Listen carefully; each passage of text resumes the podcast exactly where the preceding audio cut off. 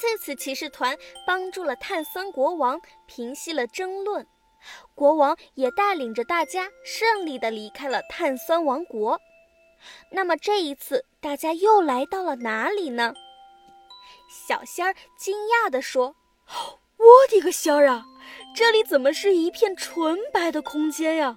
看来我们还是没有能够回到刺刺星球。”雷宝说：“雷到我了好吗？这个纯白空间里面什么都没有，还不如之前的几何王国和碳酸王国呢。最起码还能问一下居民，寻找出去的线索。哎呀，这可怎么办呀？”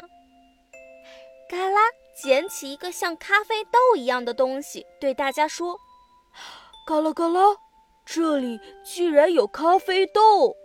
正好大家都渴了，不如用这些咖啡豆做点咖啡，先喝点咖啡休息一下，再想办法吧。奇尼说：“我有点肠胃不舒服，我就不喝了。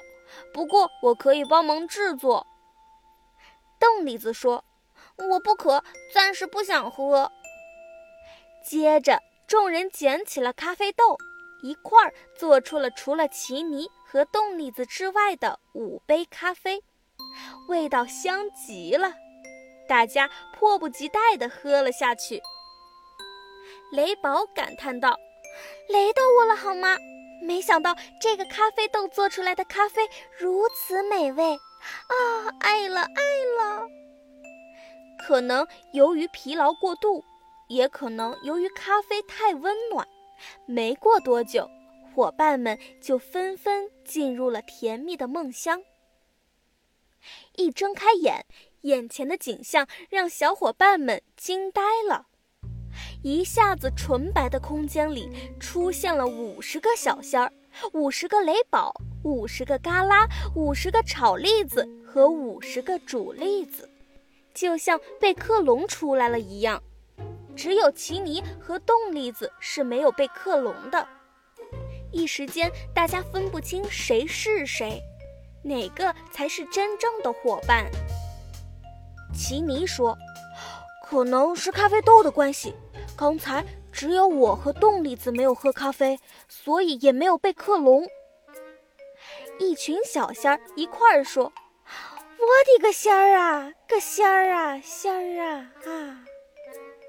一群雷宝一块儿说：“雷到我了，好吗？了，好吗？好妈妈。”奇尼心想：“看来这克隆人会模仿语言，而且可能只和真正的伙伴的语速相差不到千分之一秒，至少光凭人耳是无法分辨的。”动力子说：“有什么办法吗？”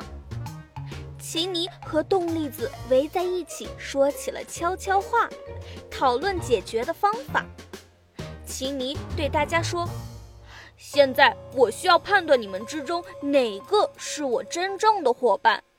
接下来我会让你们根据我的指示做动作。辛苦了，伙伴们！首先从小仙儿们开始，你们做一下拽头顶上的刺刺的动作。”一定要大力哦！聪明的奇尼一下子就发现了异常，迅速确定其中四十个是假的。突然，这四十个假小仙儿就消失了。洞里子问奇尼：“你怎么知道？”奇尼说：“小仙儿最爱美了，怎么舍得大力拽自己的刺刺呢？所以那些用力去拽的都是假的喽。”接着，奇尼和冻栗子通过平时对伙伴们的了解，让他们做出不同的动作。雷宝要做出雷电攻击，但凡发出巨大雷电的都是假的，因为雷宝只会在生气的时候发出巨大雷电。嘎啦要举起非常重的石头，因为他是大力士。举不起石头的都是假的。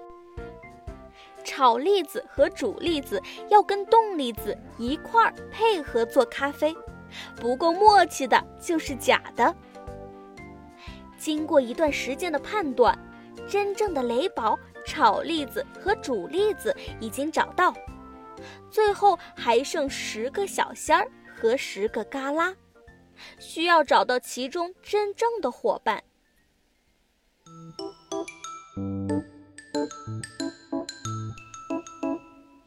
那么，奇尼要用什么方法才能找到真正的小仙儿和嘎啦呢？